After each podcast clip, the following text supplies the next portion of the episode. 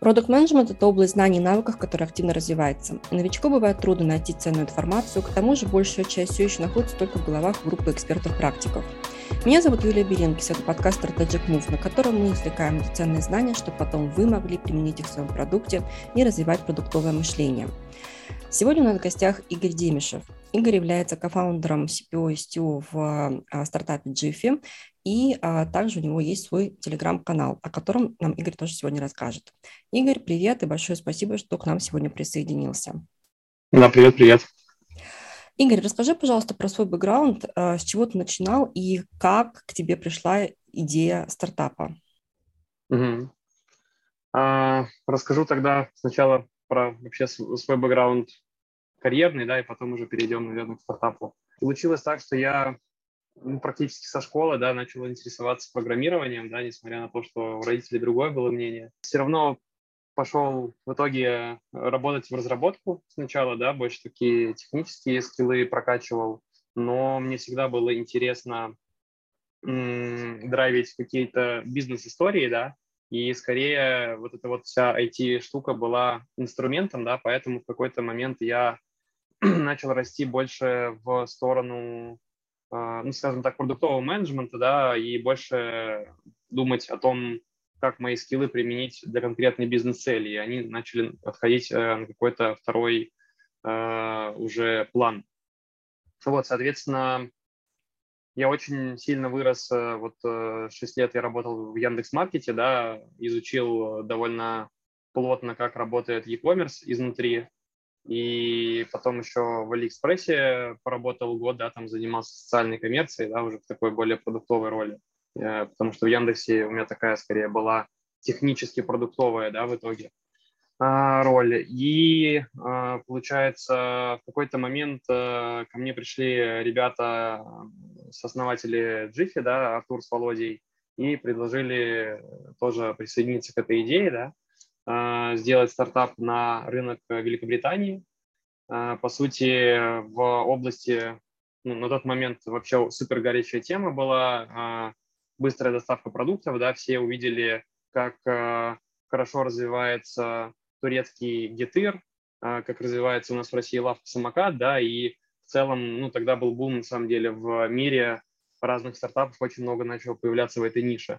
А ребята, получается, они делали похожую историю в России, они э, продали в X5 э, стартап схожей тематики, назывался Антимаркет, да, и, по сути, вот э, в X5 э, вся эта история, да, базировалась на их наработках. И в какой-то момент они решили выходить на зарубежный рынок.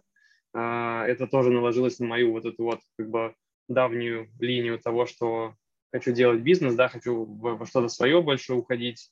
И оно очень круто совпало еще с тем, что это зарубежный рынок, который тоже всегда был интересен. И получилось, что так как фудтех, он, в принципе, является подмножеством e-commerce, да, получилось э, совпадение как раз и по скиллам, да, по экспертизе. И, соответственно, я вот уже а, сколько, получается, полтора года, да, этим проектом занимаюсь. Угу. А, классно. То есть э, у тебя был релевантный бэкграунд, правильно? Тот опыт, на который ты наработал в Яндексе, он помог тебе потом сориентироваться, по сути, в новом контексте. А, по сути, да, потому что в Яндексе так получилось, что ну, я как бы довольно активно пытался найти себе применение, там, сделать, э, как это называется, нанести непоправимую пользу э, бизнесу, там, да, и из-за этого много где посмотрел просто как бы с разных сторон, как работает e-commerce, да, то есть сначала я был разработчиком в сервисе Яндекс Доставка, потом э, пошел в магазинное направление, делал разные проекты и как бы вот э, для такой как бы B2B ниши не только с, сопряженной с доставкой. И потом э, делал э, cross-border marketplace Bringly, да, уже такой как бы полноценный, по сути, как бы e-commerce, где нужно было и про часть магазинную, да, то есть а, предложение товарного думать, и про часть B2C-шную, да, как, как customer acquisition, как выглядит вообще как бы продукт для клиента и так далее. Вот. Mm-hmm. И Потом, когда я начал вникать, вот э, когда мы начали диалог с ребятами по поводу футеха, в принципе, очень быстро понял, что там есть очень много пересечений, как бы база вся, она похожая, да, но у быстрой вот этой вот модели, да, там у футеха э, с продуктами есть просто какие-то свои нюансы, особенности, да, там, то есть, э, не знаю, банально, если у тебя э, продукт или там с точки зрения IT-система не готова э, выполнять какие-то очень строгие SLA, да, там, создание заказа или там, если что-то отвалится, да, то ты, получается, очень быстро вылезешь за то обещание, которое ты давал пользователю, да, там, доставить за 15 минут этот товар. Потому что если у тебя в традиционном e-commerce там может быть доставка на следующий день, у тебя, не знаю, там 5-10 минут роли никого не сыграют задержки, а тут это очень критично и, соответственно, требования выше к IT-продукту. Угу. А, слушай, давай немножко копнем поглубже, а, и начнем мы просто с понятия e-commerce. А, смотри, для большинства обывателей, скажем так, e-commerce представляет собой интернет-сайт или приложение, на котором можно заказать еду. Ну, в частности, если мы говорим про вертикаль, да, food тех. А, mm-hmm. И насколько я понимаю, ты смотришь на e-commerce а, с, скажем так, с другой точки зрения, с точки зрения вообще всей этой бизнес-модели, и оказывается, что под капотом есть куча-куча-куча процессов, которые должны быть автоматизированы, оптимизированы и так далее.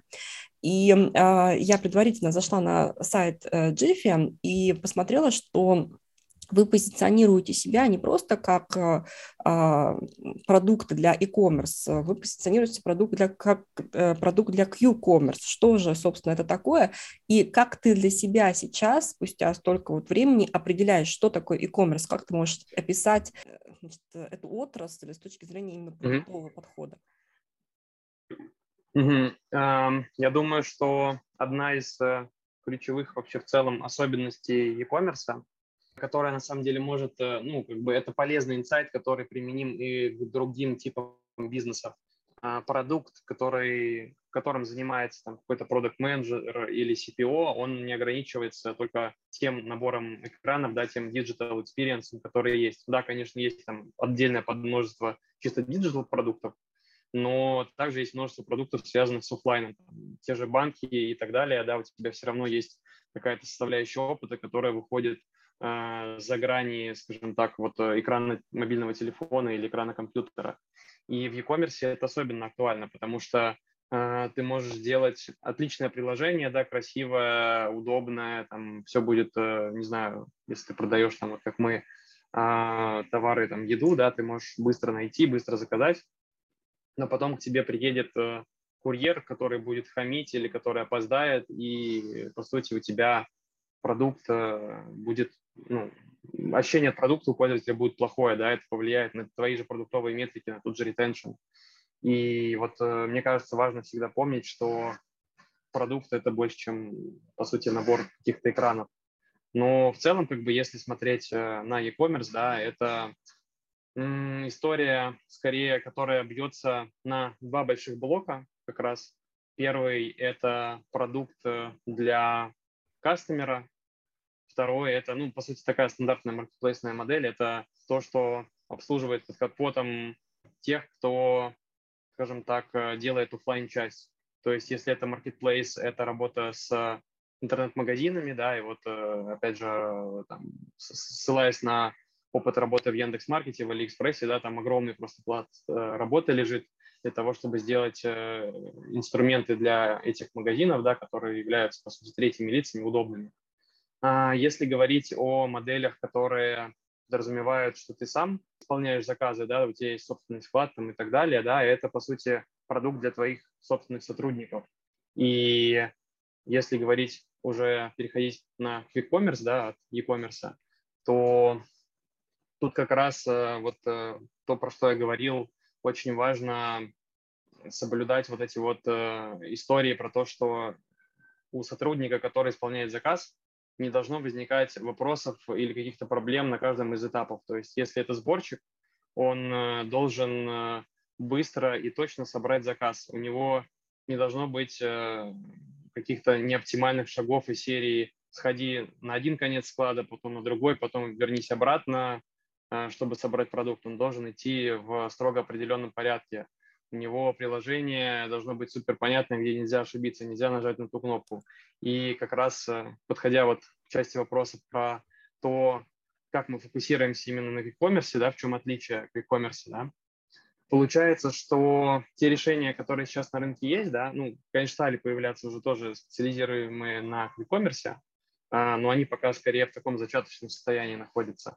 И мы вот, когда запускали, по сути, э, по сути собственный а, офлайновый бизнес такой, да, вот с этой а, автоматизацией, да, мы смотрели разные решения, мы поняли, что они не адаптированы под вот как раз такие нюансы, да, где тебе нельзя терять ни минуту, где тебе нельзя ошибаться. И взять тоже э, систему управления складами, да, мы взяли как э, основу для своих операций систему ОДУ, она очень распространена в, ну, за, за рубежом, да, в европейских странах, например, но это open source решение, по сути, которое такое, скажем, очень general, да, оно подходит для любого типа бизнеса, и там куча опций, и человек просто как бы вот э, э возьмет приложение сборщика, да, вот вот, э, который должен собирать товар, он там заблудится, он запутается, он как бы очень будет медленно собирать, ему нужно будет долго обучать. Поэтому мы взяли, вычленили такие моменты у себя и сделали отдельные как бы под множество продуктов, да, интегрированные в эту общую э, э, систему управления складами, чтобы по сути, упростить этот э, путь для этого человека, да, то есть у него там не миллион кнопок, у него одна кнопка, типа, подтвердить, что ты собрал заказ или, наоборот, что ты не нашел, и ты, там, не знаю, сканируешь э, товар одной кнопкой, и он тебе говорит, ты правильный товар хочешь взять или нет в корзину положить. Uh-huh. Вот, и таких нюансов на самом деле довольно много получается, вот набегает, да, но они все скорее из разряда мелочей, а общее, как бы, общие принципы того, как строить э, продукт для quick-commerce и для e-commerce, они скорее ну, схожие. То есть это тот же, не знаю, там, паттерн потребления, когда ты сначала ищешь, или у тебя есть какой-то discovery сценарий, потом покупаешь, даже ждешь свой заказ. Угу. Игорь, э, спасибо. Давай э, я уточню. Угу. Когда я посмотрела на ваш сайт, я, я, у меня какое-то сложилось такое впечатление, ну, вот такой фидбэк, что это горизонтальное решение. Ну, то есть там и курьеры, и склады, и fulfillment, и еще что-то, и планирование, и вот куча-куча-куча-куча всего, да, и, ну, и сразу понятно, что, ну, такое горизонтальное решение, оно очень часто является универсальным, да, вот для различных типов э, магазинов, для различных типов, э, там, не знаю, фуд-теха. И в связи с этим вот вопрос э, все-таки той первой ниши, в которую вы выходите.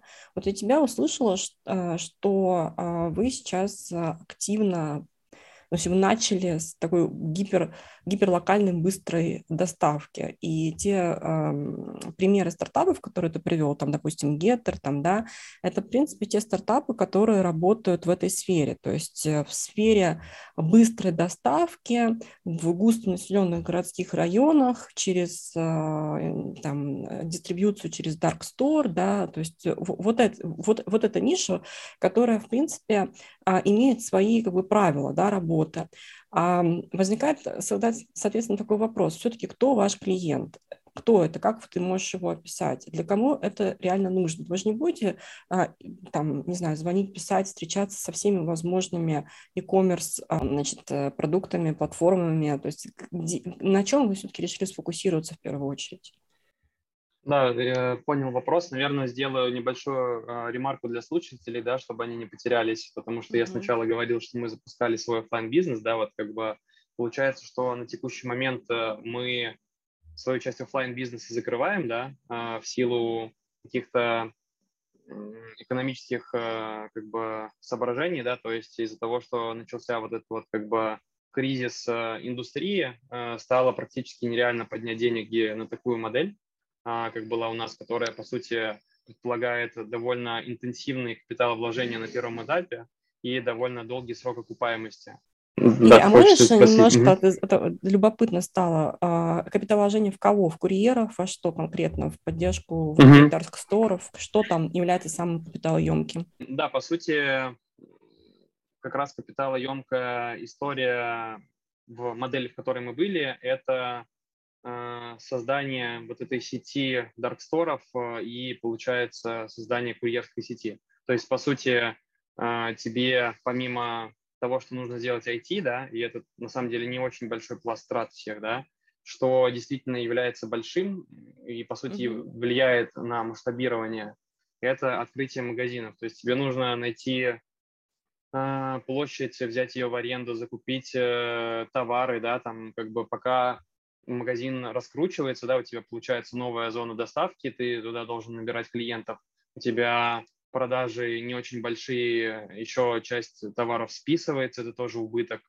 А потом ты платишь за а, сборщиков, за курьеров, да, особенно за курьеров, да, потому что там а, вот на рынке Великобритании довольно дорогая рабочая сила, угу. и в целом там нужно выходить на определенные высокие показатели среднего чека и на определенные показатели заказов на каждый из э, магазинов, чтобы он выходил в точку операционной рентабельности. И это все подразумевает э, под собой, что тебе нужно, чтобы каждый магазин, да, там, в зависимости от его успешности, да, потому что тоже разные районы, разный спрос, должен прожить, э, ну, там, не знаю, минимум год-полтора, а может быть даже и больше. И получается, это такие инвестиции в долгую, при этом тебе нужно довольно агрессивно расширяться, да, там конкурентная среда, большие затраты на маркетинг, опять же, которые а, ты можешь оптимизировать, в том числе открывая больше сторов и, по сути говоря, балансируя между эффективностью маркетингового бюджета и эффективностью вот э, того, как ты быстро растишь эту офлайн сеть которая а, жрет деньги. Uh-huh. А, для примера, да, как бы вот крупнейшие ребята, которые в, ми- в мире вообще привлекали а, на эту историю инвестиций, это Гитыр, Флинк и Гориллас, да, они там каждый подняли больше миллиарда долларов на вот эту всю историю на масштабирование. И при этом, ну, собственно говоря, они с такими же проблемами столкнулись с финансированием сейчас. И сейчас все, по сути, в этой модели ищут э, способы оптимизироваться. И как раз это вот нас подводит к тому, что мы поняли, что у нас есть, э, с одной стороны, сильная как бы составляющая, уже созданная ценность – это IT, это продукт, который позволяет эту а, модель запустить э, и делать ее эффективной, да, то есть там как бы автоматизация – это один из ключевых моментов, чтобы сделать это эффективным помимо времени. А с другой стороны, вся эта история с тем, что очень сложно поднимать деньги, а, и с тем, что во время экономических кризисов в целом растет B2B сектор, enterprise сектор – мы решили сделать как раз пивот нашей модели, то есть взять этот актив, который у нас есть, э, и пойти в растущий сегмент во время кризиса. Это, по сути, в продажу нашего решения а, другим компаниям, которые хотят э, войти, ну, либо в e-commerce, да, возможно, потом мы посмотрим на какие-то сегменты e-commerce, а, потому что это, ну, опять же, ну, e-commerce под множество e-commerce, да, и в целом там решения похожие, может быть, даже наоборот, e-commerce может получить дополнительную выгоду от использования более сложных э, e-commerce э, штук. Вот, наверное, имеет смысл сейчас вернуться к твоему как бы изначальному вопросу, да, вот да, с которого мы начали. Угу. Да, пояснить, потому что не все понимают, как это все угу. работает, да, как, как работает этот сегмент. Но вот возвращаясь э, к тому, что вы пивотнули свою бизнес-модель, а куда в итоге решили вы пойти и почему? Угу. Да, вот как раз ты да, спрашивала по поводу того, кто наш целевой покупатель. Угу. А, по сути, мы а, с какой-то стороны еще в поиске а, нашей целевой аудитории, да, но у нас есть несколько гипотез, да, в одной из них мы довольно сильно уверены, да, это скорее такой средний-большой, ну, такой даже больше в enterprise бизнес, который почему-то еще не пошел в эту историю, да, и сейчас, опять же, на волне кризиса будет искать возможности для того, чтобы либо увеличить продажи свои, а, либо оптимизировать текущие бизнес-процессы. А, по сути, пример, да, вот э, мы общаемся с несколькими фуд-ритейлерами, которые еще, скажем так, недостаточно про инвестировали, недостаточно вышли в онлайн. При этом это, ну, типа большие сети, там, условно, масштаба нескольких стран в Европе, например. И им как раз эта история очень интересна, потому что они, с одной стороны, уже достаточно большие, им тяжело такое сделать у себя внутри, сделать быстро, да, а получается, что если даже, если даже смотреть на рынок e-commerce, да, все текущие игроки а, вот этой новой волны, которые пошли сразу в эту модель, а, и у них нет, не было никакой истории, да, они, по сути, ну, те, кто вы, выживает, конечно, сейчас, да, потому что многие закрылись, к сожалению. Вот э, те, кто выживает, они сейчас фокусированы больше на том, чтобы сделать себя эффективными, и, по сути, это открывает для тех же там традиционных ритейлеров окно возможностей, как можно вот этот э, рынок зайти, да, пока такой сумбурники происходит.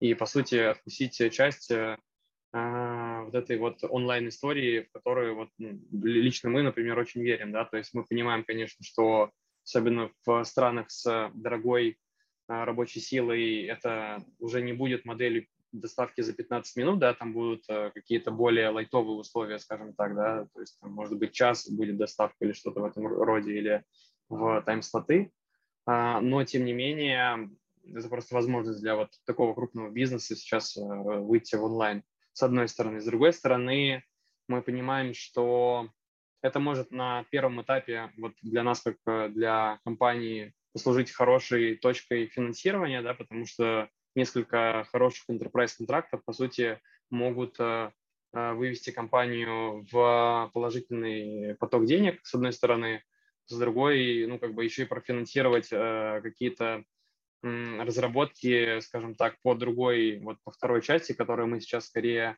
а, исследуем, да, с продуктами, а, делаем а, интервью с потенциальной целевой аудиторией. То есть, по сути, мы хотим посмотреть в сторону SMB-сегмента, э, то есть средний мелкий бизнес, потому что им нужен совершенно другой продукт. Да, вот у нас сейчас продукт as is, он готов для интеграции в enterprise инфраструктуру, да, или там, просто вот как бы с нуля создать такого рода бизнес для enterprise, потому что, ну, скажем так, там обычно нужны какие-то кастомизации, да, и, в принципе, э, то есть ты подписываешься под конкретный проект, его анализируешь и уже как бы реализуешь, да, то есть там вот такой цикл.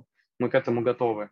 А с SMB там нужно посмотреть, э, какие проблемы у этого сегмента есть, во-первых. Во-вторых, э, под это нужно будет делать продукт, который позволяет, условно говоря, отвечать потребностям как бы более широким этого сегмента. То есть им не нужны какие-то сложные интеграции там или что-то еще, им нужно кнопочку сделать хорошо, да, условно говоря, когда супер просто запустить такой род бизнеса, да, и начать расти. И дальше уже по мере роста там какие-то новые возможности э, эксплорить, да, там, может быть, дополнительные какие-то интеграции, что-то такое, да, то есть немножко другой формат продукта, под который нужно подстроиться, чтобы подстроиться, нужно понять конкретно, что нужно, да.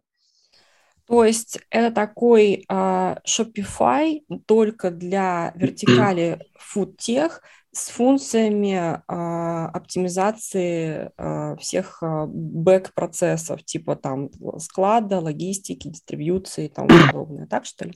Да, да, по сути, ты очень хорошо уловила мысль, да. Более того, скажу, даже вот тот же Shopify сейчас активно тоже пошел в а, составляющая не только как бы customer facing, а как раз вглубь во все эти процессы инвентори менеджмента, да, там, то есть управление товарными остатками и так далее.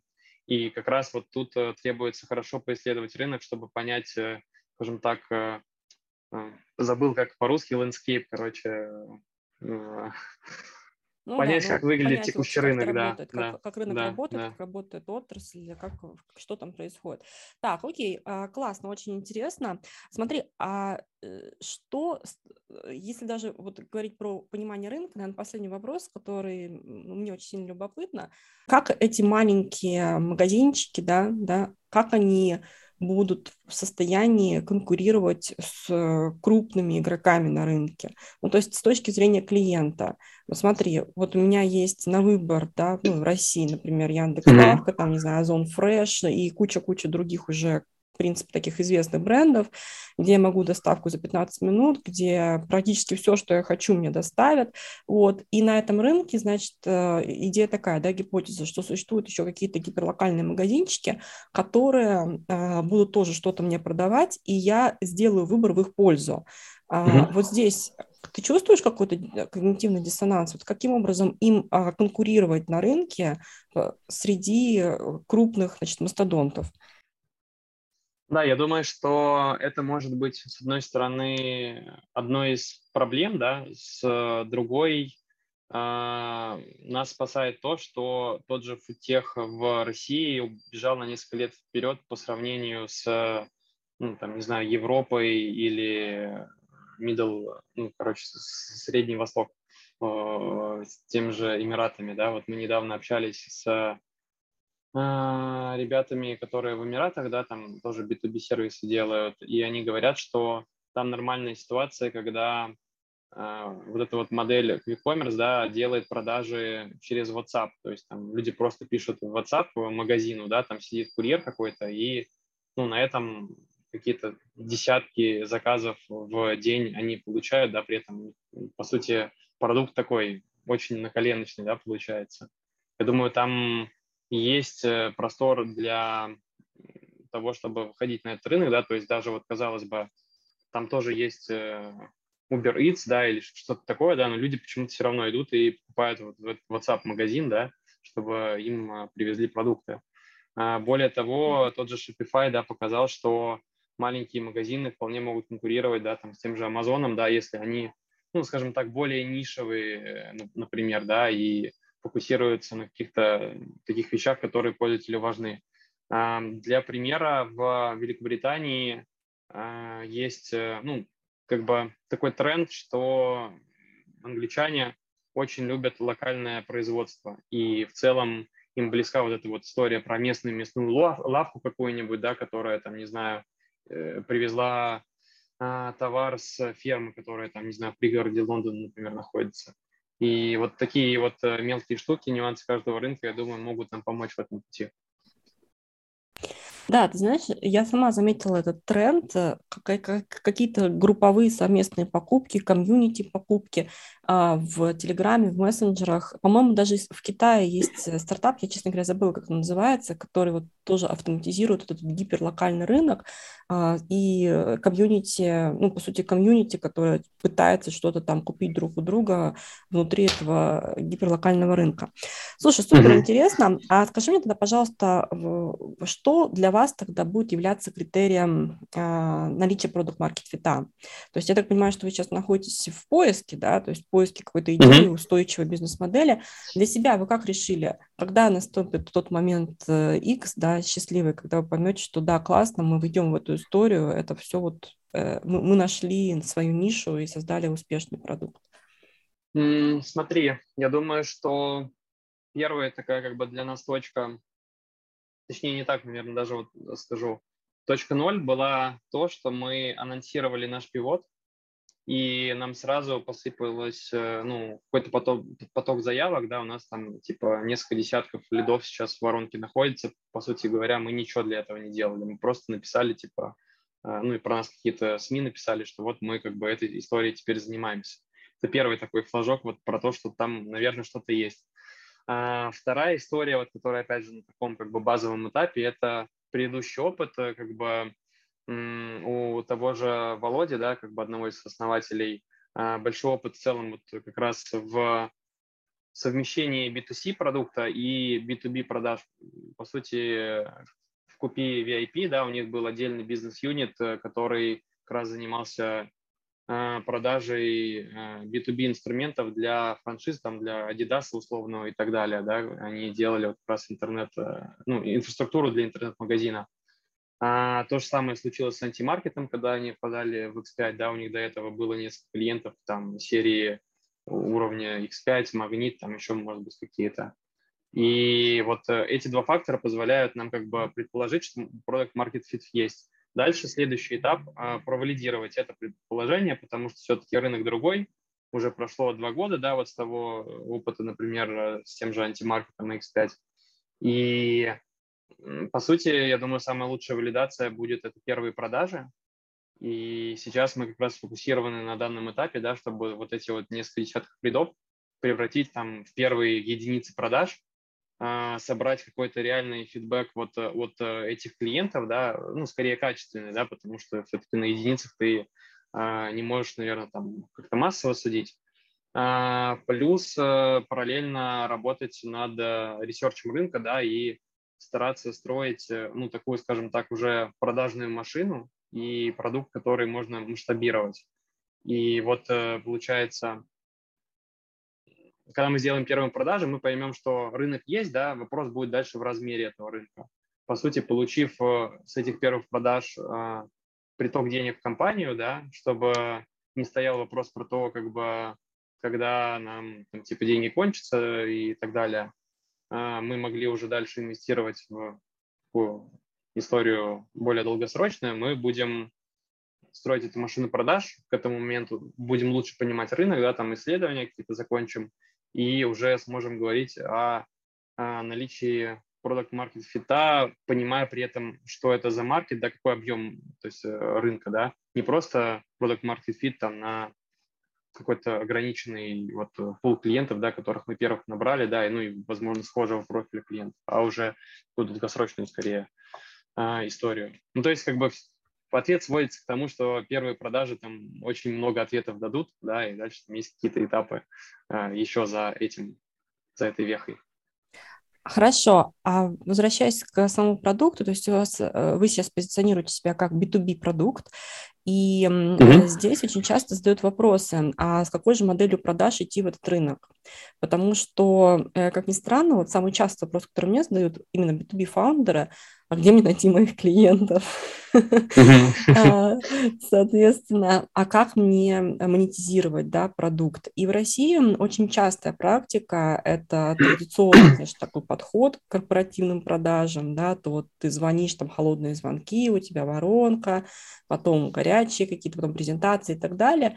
Вот. И мне всегда кажется, что, ну, слушайте, ну, неужели до сих пор это работает? Э, неужели нет ничего более эффективного? Как вы подходите к продажам в B2B-сегменте?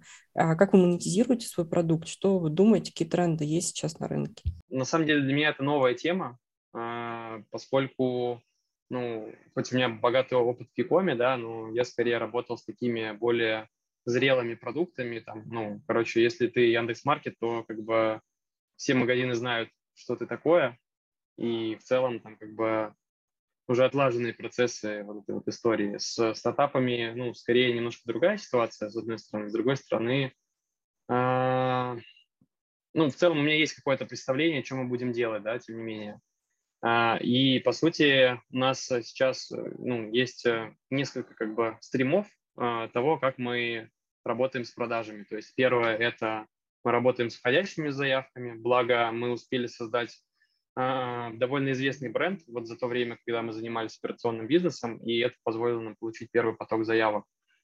А, это первая история. Вторая история – создание исходящего потока заявок.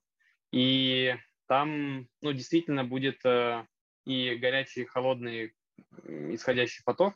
То есть э, мы сейчас э, собрали по топ-рынкам, топ, не знаю, там 100 или что-то такое компаний, да, ритейлеров, которым потенциально это может быть интересно. То есть там есть критерии про их э, оборот да, годовой, про то, насколько они сейчас хорошо представлены или не представлены в онлайне и так далее. Вот.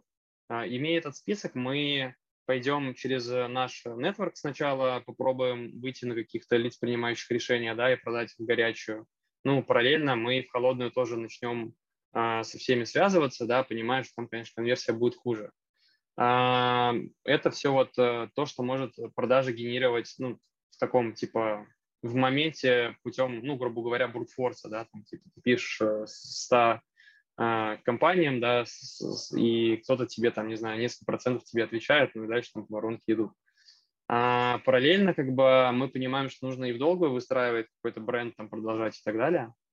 И я очень верю в историю про, если говорить уже про тренды, да, про продажи через э, контент, через, может быть, какой-то даже личный бренд э, э, такого рода продуктов, да, потому что в целом, да, вот занимаясь в том числе социальной коммерцией в Алиэкспрессе, я как бы копнул глубже в эту тему, да, и понял, что есть определенные тренды на предмет того, как сейчас строятся продажи, что они не просто там в тупую, вот как ты сказала, да, э, звонят э, в телефон э, и говорят человеку купи, да, самого бесит, когда в LinkedIn просто типа, валится куча нерелевантных, на самом деле, вещей, говорят купи, купи, купи, купи. А, есть, например, известный блогер Гарри Вейнерчук, по-моему, какой-то такой, да, у него там есть одно из видео, да, он говорит, типа, модель ты сначала даешь, даешь, даешь, даешь аудитории полезные там какие-то вещи, да, они понимают, что ты ну, что-то в этой теме шаришь, да, и потом уже что-то у них просишь взамен, да, предлагаешь, что можно купить. А, но проблема тут скорее в том, что это вещь, которую надо выстраивать какое-то время. И, конечно, я думаю, что правильный подход совмещать такие как бы создание ценностей в долгую, да, там это и SEO, и какая-то история про личный бренд, про упоминание там в каких-то изданиях тематических, конференций и так далее. И то, что позволяет продажи сделать в моменте, да, путем вот такого брутфорса, это работа с входящей и исходящей воронкой. У меня сейчас какая-то такая позиция, но мы, конечно, хотим сделать, ну, сформировать команду, выделенную на продажи, да, и сделать это важным сейчас, вот особенно участком нашей компании, да. А вы уже думали, Игорь, про, собственно, модель монетизации? А сейчас э, огромную популярность набирает модель подписки, да, даже вот для таких, mm-hmm. в принципе, тяжелых B2B э, продуктов. А, возвращаясь к, модели, то есть как вы будете взимать деньги с ваших клиентов? А, да, смотри, мы пока что сделали первые подходы только к ценообразованию, да, скорее на основе того опыта, да, который в команде был по поводу продаж Enterprise, ну, таким средним большим клиентам. И, по сути, модель монетизации у нас, ну, там, верхнего уровня выглядит следующим образом. Uh, у нас есть часть, которая платится за лицензию, да, uh, ну, условно говоря, годовой контракт и какая-то стоимость лицензии, то, что ты используешь э, этот продукт. Вторая составная часть – это плата за ну, непосредственно объем, то есть это наша мотивация делать хороший продукт и помогать бизнесу расти, да, потому что с его ростом будет увеличиваться и наша выручка. Ну, то есть обычно это выглядит как процент от, допустим, GMV, да, то есть выручки а, компании, которая идет вот через эту платформу. И третья составляет... что mm-hmm. для компании вы, по сути, будете, будете переменной затратой. То есть а, они будут ее аллоцировать на каждую продажу, а, по сути, да, это маленький какой-то кусочек э, в CPO, а, то есть стоимости каждого заказа. И в целом мы сейчас видим, что, ну, скажем так, успешные компании, оценка которых э, на финансовом рынке растет, они как раз такую модель э, и используют. То есть банально там это либо плата за пользователей, да, либо плата за транзакции. Вот, например, мы пользовались до того, как сделали свое решение софтом для, для управления курьерами, и там оплата за задание курьеру идет. И, по сути, если ты выходишь на большой объем для компании, которая этот сервис предоставляет, это становится тоже как бы интересно, да, чтобы вот эти бизнесы росли. Последний mm-hmm. тренд, я помню, даже OpenView где-то отчет читала, что а, вероятность инвестирования в какой-то стартап а, возрастает на некоторую долю да, процента, mm-hmm. связано, если у этого стартапа usage-based pricing, то есть это такая более, более сейчас популярная современная модель, и вот как раз а, для наших слушателей, кто не, не, не понимает пока, что это такое, вот как раз, mm-hmm. например, usage-based pricing, то есть чем больше что-то клиент делает, тем больше он платит за сервис. Ну, в частности, здесь Игорь говорит, что это привязано к, э, к собственно, к average э, order volume, да, наверное, да, то есть к сумме заказа.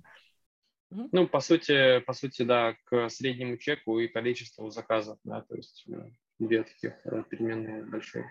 А, и есть третья составляющая для enterprise, да, поскольку мы сейчас в этот сегмент идем, это стоимость часа за кастомные доработки. То есть пока вот на данном этапе мы будем делать историю такую, скажем так, под каждого клиента, да, как-то тюнить э, продукт. Это не очень масштабируемая история, да, и вот если смотреть на э, больших э, производителей таких как, как бы enterprise уровня, да, тут же SAP или еще какие-то такие решения, они обычно потом это выносят в интеграторов, да, в отдельные компании, которые за счет этого живут и сами фокусируются на продукции. Но я думаю, что на первых этапах жизни ну, стартапа, да, нормальная история это делать самим и потом переходить уже в другие модели. Либо если мы понимаем, что мы все-таки будем больше на enterprise э, бизнесах э, фокусироваться, мы опять же можем пойти в путь с интеграторами, да, выделенными, а, либо если мы пойдем по пути и будем фокусироваться больше на SMB все-таки клиентах, да, то там скорее просто отсутствие кастомизации, да, либо кастомизации ты даешь э, делать самим твоим клиентам с помощью открытых API. То есть вот э, два таких пути возможных из вот этой точки, да, когда ты сам делаешь кастомизации за деньги.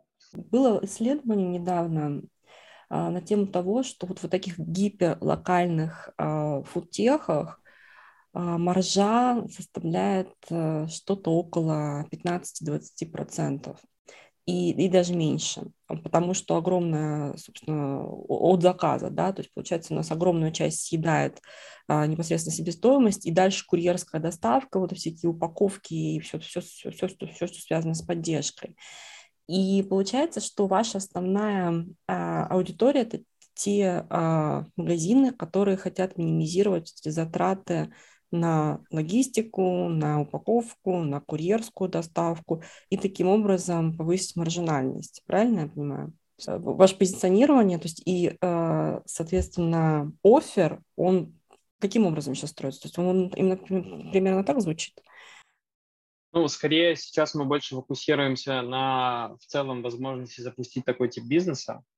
А, конечно, вот как часть предложения фигурирует и эффективность, да, поскольку, ну, у нас был кейс э, с одним из конкурентов, да, на рынке Великобритании, которые собирали заказы по бумажке, и, конечно, там, ну, типа, высокие, высокая стоимость сборки получается, много ошибок, это влияет на ретеншн, из-за ретеншна у тебя меньше выручки, короче, все одно с другой цепляется. А вот э, тот же пример брать с автоматизацией, да, с таким как бы seamless э, решением, да, то есть очень понятным и гладким для вот этого сотрудника, который эту сборку делает. У нас э, сборка происходит э, в среднем, ну, точнее, происходила, да, когда офлайн еще был, за 6-8 секунд один товар собирается, то есть, ну, типа, довольно быстро. В лучших магазинах даже до 4 доходило. То есть э, там люди реально бегали просто по складу, да, сканировали быстро товар, клали его в пакет и сдавали курьеру. А другая сторона там вот той же оптимизации, да, мы очень хорошо трекаем свои товарные остатки в онлайне, и поэтому у нас точность сборки получалась там, ну, типа 99,9%. А, то есть э, ты когда заказал товар, ну, какую-то корзину, да, тебе вот она и приедет, да, не будет никаких замен, там, ну, понятно, это еще э, следует из того, что мы с дарксторами работаем, да, и там нет переменной, скажем так, э, неопределенности, когда у тебя еще по залу ходят просто люди и что-то тебе в корзину кладут. Но, тем не менее, это очень высокий показатель. И мы сравнивали вот просто как пользователи с э, различными конкурентами, да, там все время что-то к тебе не приезжает.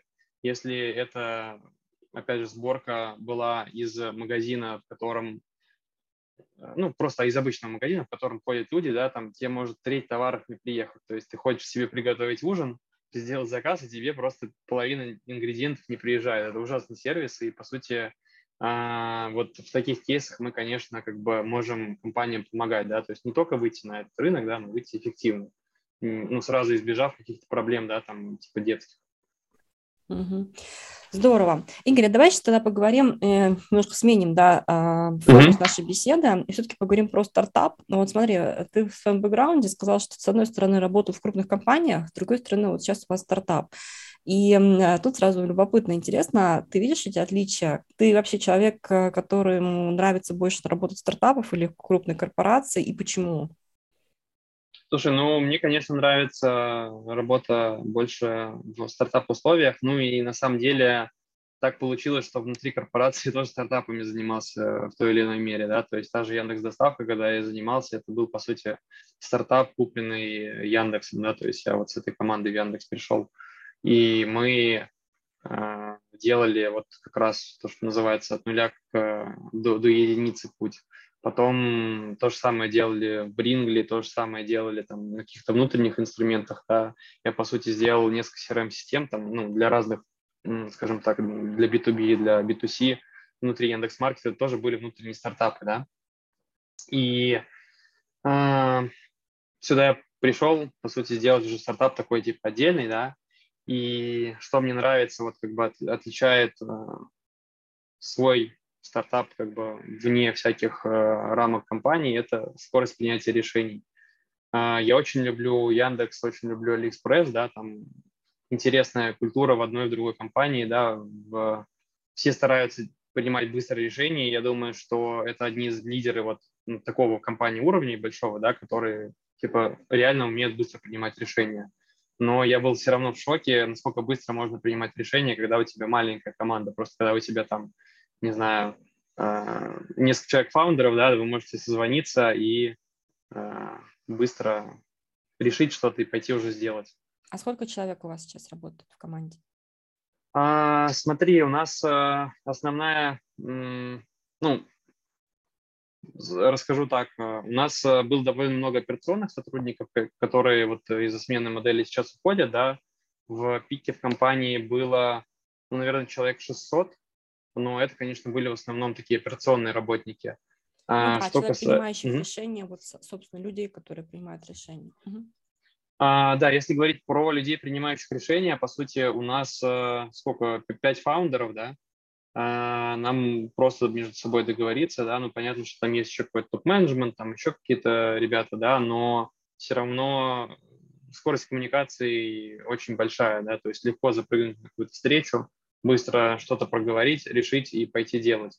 И когда у тебя нет э, большого, ну, если уже говорить про IT, про продукты Legacy, да, ты можешь какие-то решения делать очень э, быстро, да, не оглядываясь на вот какое-то, не знаю, там, э, ограничение системы, да, которая там была написана сколько-то много лет назад. Хорошо. И еще один вопрос, связанный со стартапами. Ты сейчас еще занимаешь, там, занимаешься и, собственно, технической да, разработкой. То есть э, у тебя роль CTO в стартапе, я правильно поняла? Ну, по сути, да, как бы я в Jiffy отвечаю за всю техническую часть и за пользовательскую часть продукта. Угу. У меня вот сразу возникает вопрос найма, а, в частности разработчиков.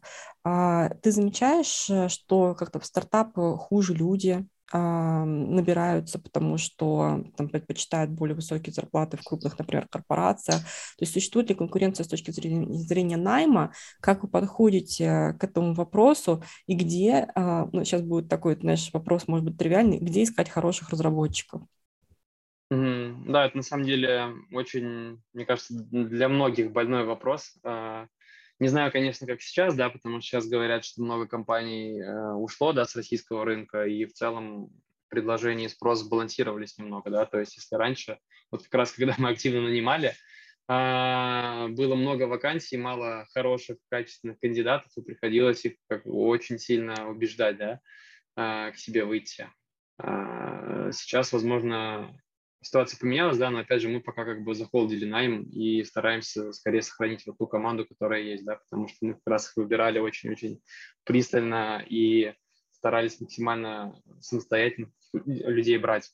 А сложно ли это по отношению к большой компании? А, в целом, когда я в Яндексе работал, было тоже довольно сложно, с одной стороны. С другой, конечно, помогает э, бренд э, уже известный Яндекса. И ну, там это отлож... отлаженная машина, а просто принятие людей на работу, да, там скорее вопрос в сроках и в том, что там, ну, просто э, такие несколько драконовские, как бы, эти, не знаю, тебе нужно пройти 6 секций интервью, да, порой, чтобы попасть куда-то в команду, да, ну, это, конечно, такие крайние примеры, да, там есть какие-то ивенты, где за день тебе офер делают, да, там они тоже пытались под рынок подстроиться, да, я думаю, вполне успешно. А, но тем не менее. Вот.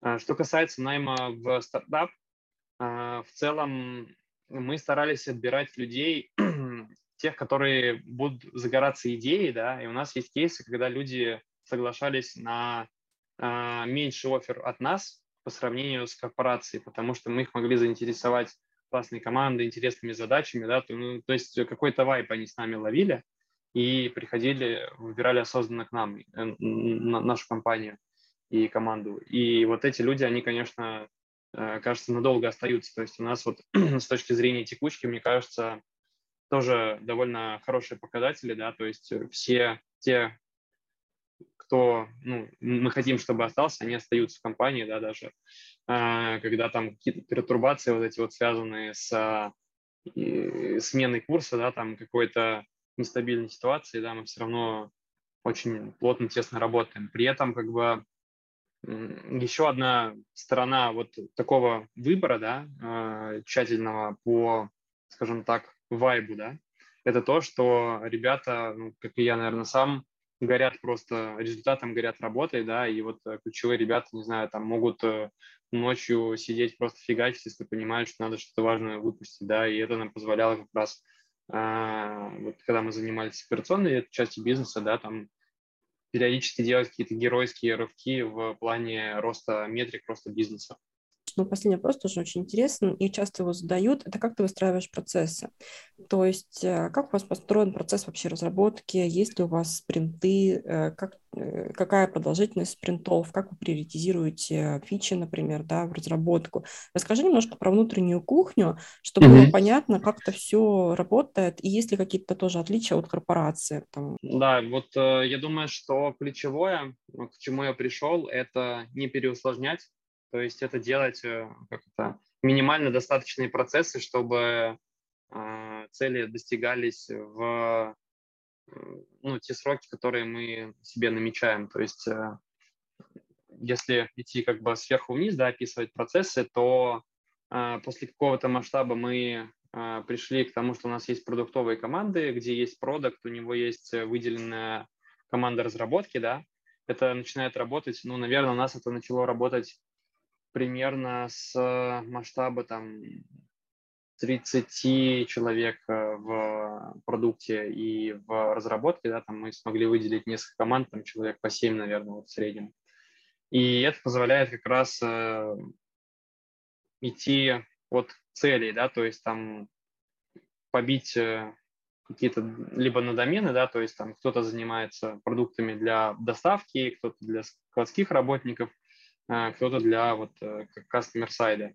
При этом из-за того, что этот стартап все динамично меняется, да, там как бы мы пробовали какое-то квартальное планирование, там ОКР делать, но оно ну, так себе приживается, да, потому что динамика изменений быстрее, поэтому мы тут э, сделали более гибкое, да, и скорее делали условный какой-то план на квартал, да, базово какие-то вещи, которые мы хотим проверить, да, там гипотезы или какие-то стратегические штуки, которые точно надо делать из серии того, что трейд-маркетинг инструменты, да, какие-то базовые, они нужны всегда в e-commerce.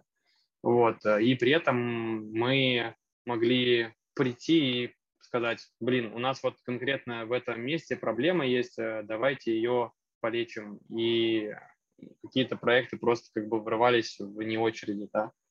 А если спускаться на уровень ниже, то а, мы работали, ну, скорее, как следствие вот этой вот истории, про которую рассказываю, мы работали и работаем по канбану, да, то есть э, когда есть бесконечный поток задач, и э, как только человек э, освобождается от одной, да, он берет другую. То есть продукт, вот каждый из команд, да, он примерно понимает, кто у него что делает, а, ему помогают с точки зрения проектного управления тим лиды, да, раскидывать задачи на своих ребят. И в целом эта конструкция, ну, может быть, не супер упорядочена была, там не было каких-то спринтов и так далее, но оно довольно хорошо работает в условиях такой типа высокой неопределенности, когда у тебя, не знаю, сегодня ты заоптимизировал выручку, у тебя там упала эффективность, ты пошел эффективность а, качать. Я даже про это вот рассказывал, да, что мы пришли к тому, когда я вот анализировал уже постфактум, что работали некими циклами, когда ты сначала работаешь на рост бизнеса, потом на оптимизацию бизнеса, да, то есть это конфликтующие а, две сути, цели, да, которые ты чередуешь, чтобы у тебя у команды не было противоречивых каких-то вот э, историй внутри, да, и она могла фокусироваться на чем-то одном. Игорь, а возвращаясь к Канбану, здесь очень часто еще задают вопрос, а как возникает, эм, каким образом вы подходите к оценке сроков и ресурсов? То есть э, это какие-то сторипоинты, то есть что вы делаете для того, чтобы понять э, продолжительность участка работы? Могу сказать, что для нас больная тема была, потому что мы, ну, мне кажется, только недавно научились более-менее нормально оценивать задачи, да, но это как раз еще было и следствием того, что у нас э, в какой-то момент не хватало синер ребят, да, и было довольно много middle специалистов, которым тяжело было с ними оценивать. Вот, э, мы оценивали и продолжаем оценивать в реальном, ну, типа, времени, то есть это человека дни, например, или человек часы, да, там, в зависимости от э, вида типа задач. И просто мы обычно это оцениваем следующим образом, да, там на каком-то верхнеуровневом планировании мы там какие-то большие проекты оцениваем, там, не знаю, в человека днях с точностью там плюс-минус неделя, да, там, может быть, где-то. А дальше уже на уровне декомпозиции на конкретные задачи, да, там уже более точные оценки даются, да, и обязательным атрибутом являются ежедневные стендапы, когда как раз с командой каждый день мы понимаем, насколько мы продвинулись, да, там, какие проблемы возникают и так далее. Ну, для себя, а для, ты, что ты решил, что для тебя было самое может быть, э, самое, не то что сложный, такой челлендж, да, а, в, в этой роли. CTO и в роли фаундера, то есть, ну, давай начнем с CTO и потом, в принципе, говорим, проговорим про кофаундера. А, это может быть какие-то личные челленджи, это может быть какие-то командные челленджи или челленджи на уровне компании. Вот как ты для себя просто это оцениваешь и формулируешь?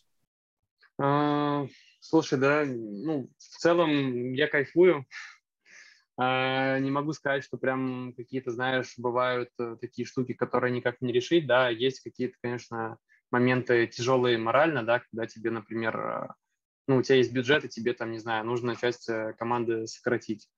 И ты их сначала так скрупулезно, короче, набирал, у тебя все котята, и ты такой, типа, блин, с кем-то придется расстаться, да, чтобы остальные могли работать, чтобы бизнес продолжал жить.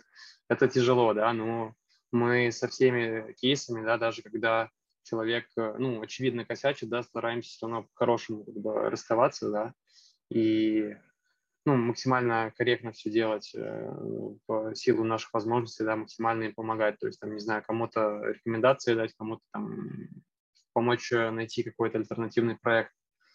А, наверное, вот с моральной точки зрения такой, типа, эмоциональный, это самый сложный момент. Второе, мне кажется, в целом вот такие роли, они подразумевают большое довольно-таки давление, да, и постоянную гонку, когда тебе нужно показывать результат, когда тебе нужно э, прийти к чему-то, да, чтобы поднять следующий раунд там, и так далее, да, у тебя есть жесткое ограничение по времени, и все время это держит тебя и команду в тонусе. И, конечно, ну, нужно уметь работать, да, в таких довольно как бы стрессовых э, условиях, при этом в команду, да, транслировать уверенность, чтобы они понимали, что, да, типа, даже если, несмотря какие-то тяжелые моменты есть или там нужно резко подорваться, что-то сделать, они понимали, что в целом ну, ситуация под контролем, да. Хотя в моменте может быть э, таким вот чисто, опять же, эмоционально тяжелым э, временем. Здорово. Игорь, спасибо тебе большое. Было супер интересно с тобой поговорить. Я надеюсь, что э, не в последний раз, потому что мне мы будем следить за развитием вашего стартапа, и э, я надеюсь, э, что, допустим, через год, там, через пол, полтора года мы с тобой снова встретимся, это будет еще один супер классный стартап э, в футехе, о котором все будут говорить, и успехов, короче говоря, вам и, и твоей команде.